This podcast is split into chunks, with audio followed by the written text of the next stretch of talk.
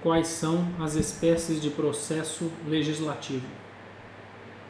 Ordinário regra geral do processo legislativo. Sumário deve ter uma duração de, no máximo, 100 dias. Só pode ser desencadeado pelo presidente em projetos de sua iniciativa.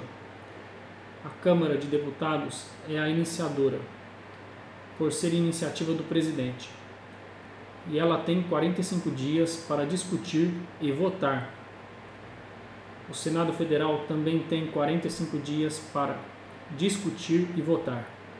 Se o Senado Federal fizer emenda aditiva modificativa, a emenda volta para a Câmara de Deputados, que tem 10 dias para discutir e votar. Ou seja, 45 dias mais 45 dias mais 10 dias equivalem a 100 dias. Se esses prazos não forem observados, as demais deliberações da Casa Legislativa em que estiver o projeto de lei ficarão suspensas, com exceção das que tenham prazo constitucional determinado, a exemplo de MP. Especiais: projetos de emenda constitucional, lei complementar medida provisória, lei delegada, resolução e decreto legislativo. Quais são as fases do processo legislativo? Fase introdutória abarca a iniciativa. Fase constitutiva discussão pelas comissões CCJ e temáticas. Após as discussões nessas comissões, geralmente vão para o plenário. Há PLs que não precisam ir a plenário para serem votados. Votação. Em regra, ocorre no plenário. Exceção: votação na comissão em assuntos específicos, determinados pelo regimento interno aprovação. O quórum de votação, instalação é de maioria absoluta, mais da metade dos membros, seja dos membros da comissão, no caso de votação na comissão, ou do plenário. Na Câmara de Deputados tem-se o total de 513 membros. Logo, o quórum de instalação é de 257 presentes. No Senado Federal são 81 membros. O quórum de instalação é de 41 presentes. Quórum de aprovação. Lei ordinária, maioria relativa. Lei complementar, maioria absoluta. Emenda constitucional, 3 quintos em dois turnos em cada casa. Sanção ou veto sanção expressa, tácita, total ou parcial. Na expressa, o prazo para sanção é de 15 dias úteis. Na tácita, decorridos 15 dias úteis do recebimento, o juiz não se pronuncia.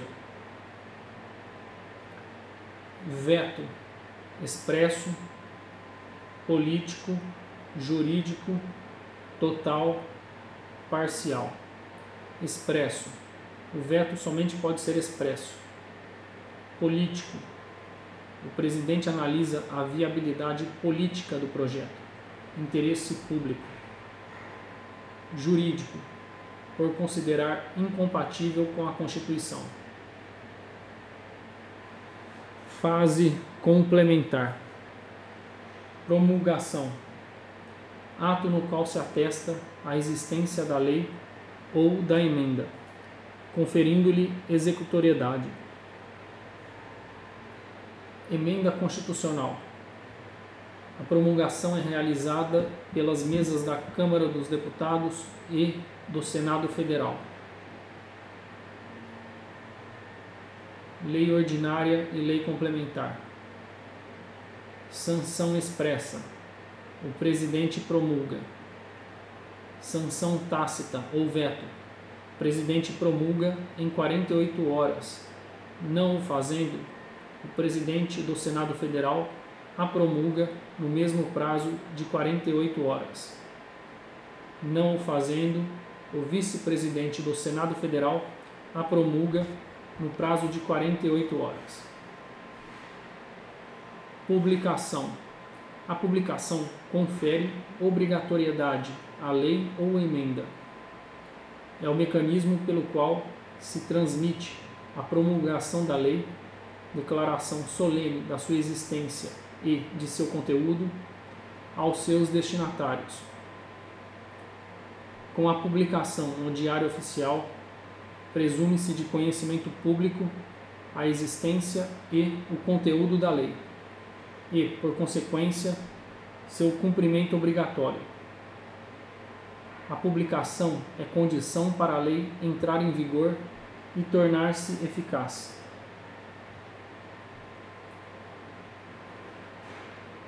Fase introdutória. Apresentação do projeto iniciativa na casa iniciadora.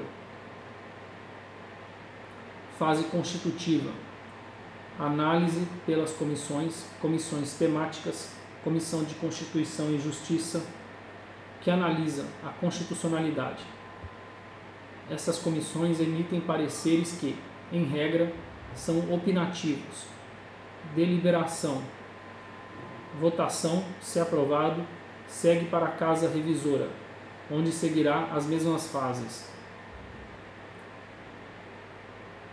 Análise pelas comissões. Deliberação. Votação. Aprovada nas duas casas, remete-se ao Presidente da República.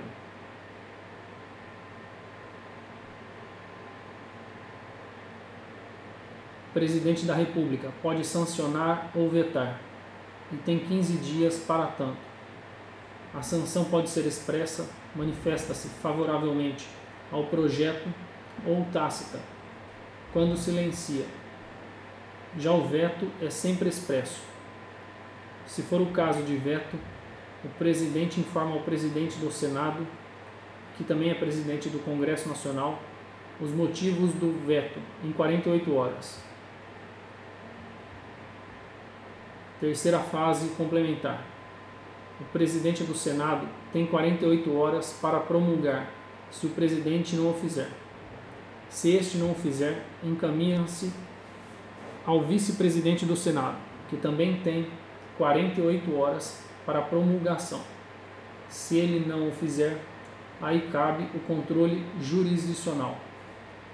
No caso de veto pelo presidente, o presidente do Senado Federal irá determinar uma sessão conjunta para votar o veto.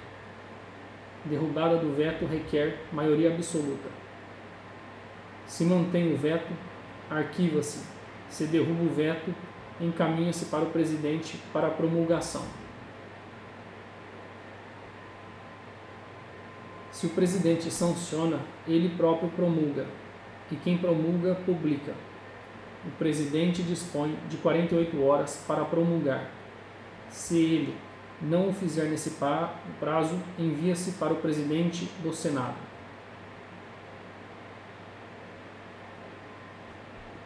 quais as espécies de iniciativa do processo legislativo: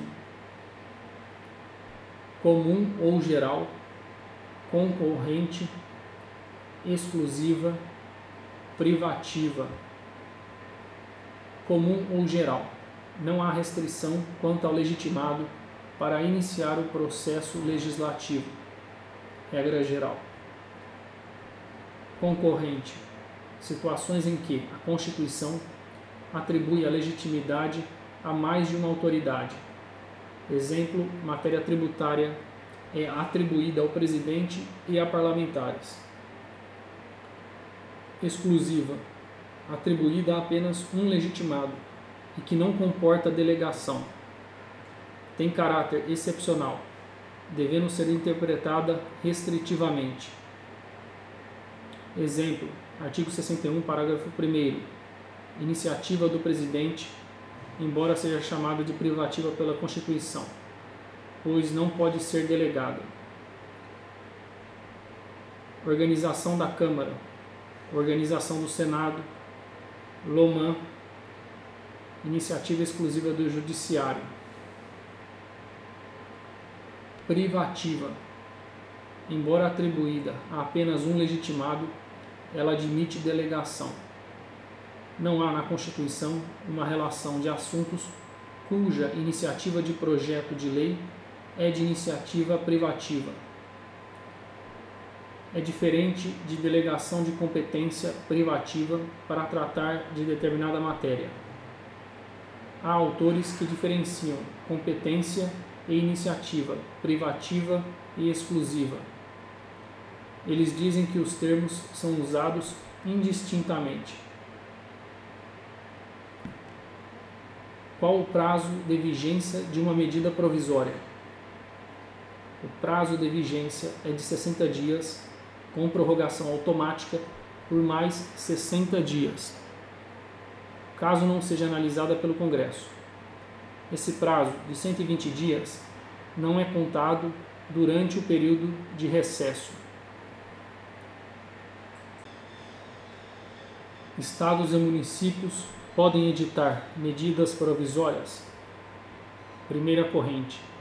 Não admite, uma vez que a Constituição não prevê essa hipótese. Silêncio eloquente.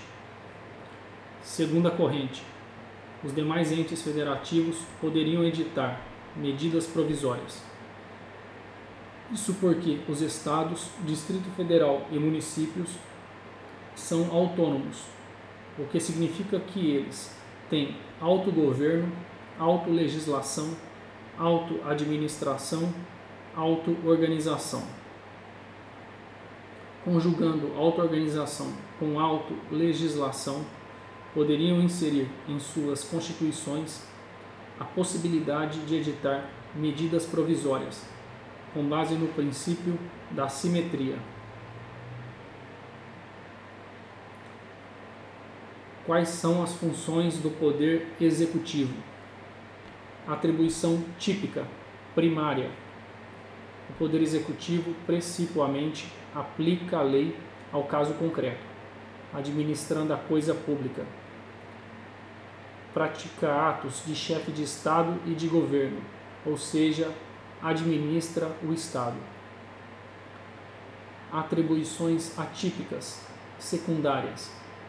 Desenvolve outras duas atividades de forma atípica. Poder Executivo legisla, por exemplo, edição de medida provisória. O Poder Executivo julga, contencioso administrativo. Exemplo: processo administrativo tributário, PAD, processo licitatório, diferença entre julgamento pelo Poder Judiciário e pelo Poder Executivo. Só o julgamento pelo Poder Judiciário tem a característica da definitividade. É possível o prefeito itinerário? Primeira corrente. Pode porque a vedação à reeleição é limitada territorialmente. Segunda corrente. A limitação é espacial, mas ela não se limita exclusivamente ao mesmo território, mas ao mesmo espaço de influência política. Logo, ele não poderia ser candidato em territórios contíguos, fronteiriços ou com proximidade territorial muito grande Terceira corrente. A limitação não é estritamente espacial, mas também funcional. Logo, o que a reeleição veda é que aquele indivíduo exerça o mesmo cargo em três períodos subsequentes, não importa por qual município. O que a limitação à reeleição visa impedir é o chamado prefeito profissional, ou itinerante, que são aqueles que têm apoio político e ficam rondando por prefeituras-chave. Esse posicionamento prevaleceu no STF. Qual a diferença entre substituição e sucessão do chefe do Poder Executivo? Substituição ocorre quando há um impedimento temporário. Exemplo: viagem, caso de doença, licença. Sucessão ocorre no caso de vacância definitiva do cargo. qual a ordem de substituição e sucessão do chefe do Poder Executivo. Substituição: primeiro, vice. Segundo, presidente da Câmara de Deputados. Terceiro, presidente do Senado. Quarto, presidente do STF. Por isso, todos eles devem ser brasileiros natos Observação: se o presidente da Câmara tiver menos de 35 anos, em caso de substituição, ele poderia assumir a presidência da República? Primeira corrente: não, pois a Constituição deu importância ao princípio da idade mínima de 35 anos. Segunda corrente: sim, uma vez que as condições de elegibilidade para o cargo de deputado federal foram preenchidas. O sujeito exercerá todos os ônus e bônus do cargo. Sucessão. Só quem pode suceder o presidente é o vice. É o que ocorre, por exemplo, nos casos de renúncia, cassação, morte. É possível a eleição indireta do chefe do Poder Executivo no Brasil? Se sim, em qual caso? É possível quando a vacância do cargo do chefe do Poder Executivo, tanto presidente quanto vice, ocorrer nos últimos dois anos do mandato. Neste caso, o Congresso Nacional elegerá tanto o presidente quanto seu vice no prazo de 30 dias da última vaga. Nesse caso, os eleitos cumprirão o prazo remanescente do mandato. Essa eleição indireta será regulamentada por lei.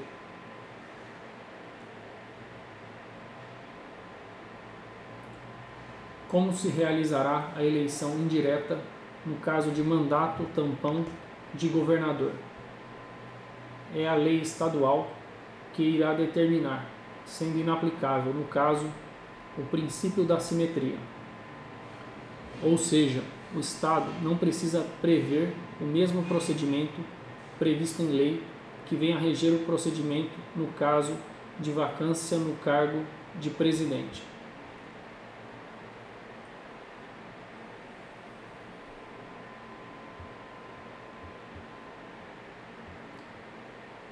o presidente pode delegar suas atribuições constitucionais? Em regra, não. Contudo, a própria Constituição prevê situações em que a delegação poderá ocorrer.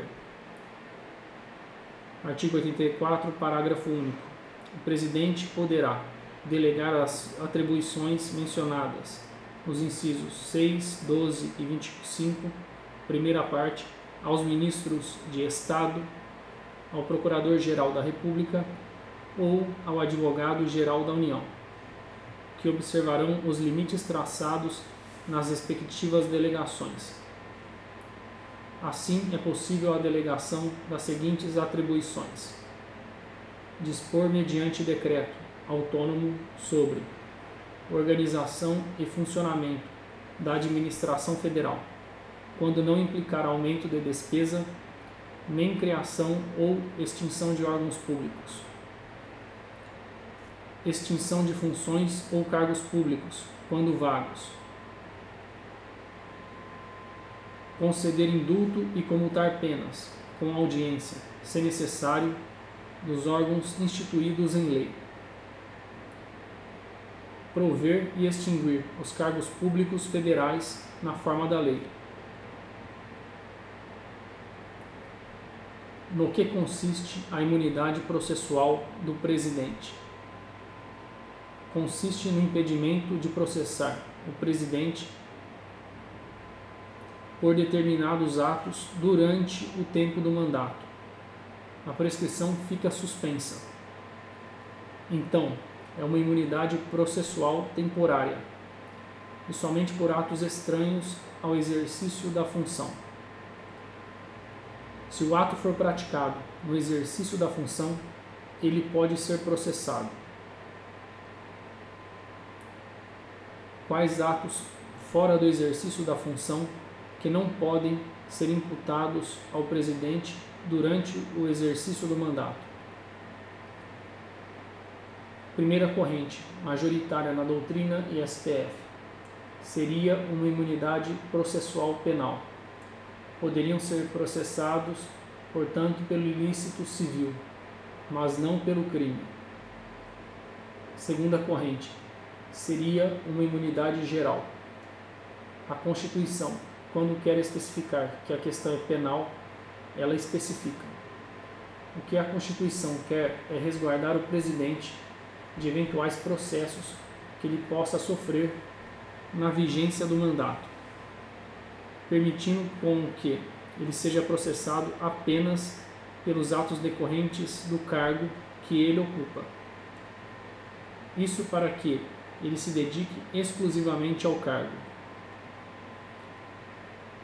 Quem julga o chefe do Poder Executivo por crimes comuns?